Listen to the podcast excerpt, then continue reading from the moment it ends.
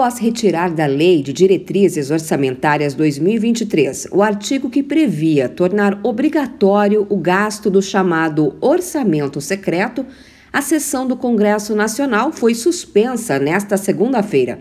A LDO é a lei responsável por definir as prioridades para o orçamento federal do próximo ano.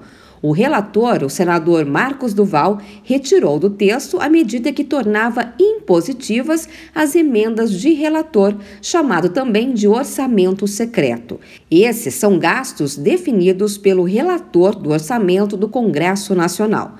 Logo depois dessa mudança, os partidos pediram mais tempo para analisar o novo texto. Então, o presidente do Congresso, Rodrigo Pacheco, decidiu suspender a sessão.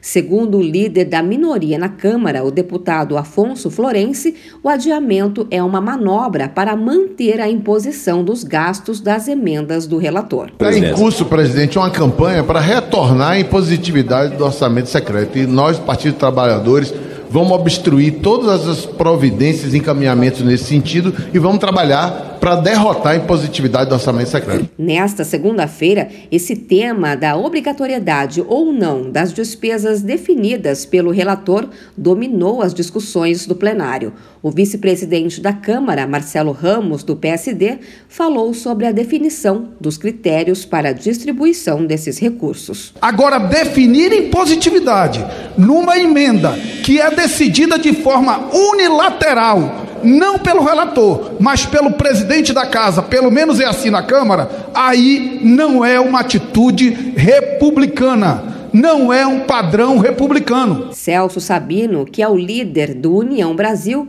defendeu que a definição dos critérios para a distribuição das emendas do relator na LDO deve ser adiada. Nós temos dois momentos. O primeiro é garantir que o parlamento brasileiro participe na solução dos problemas básicos e urgentes da sociedade brasileira, através da obrigatoriedade da execução do RP9.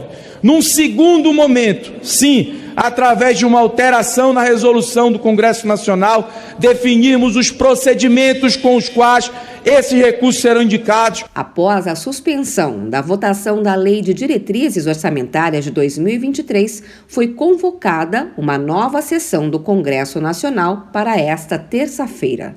De São Paulo, Luciana Yuri.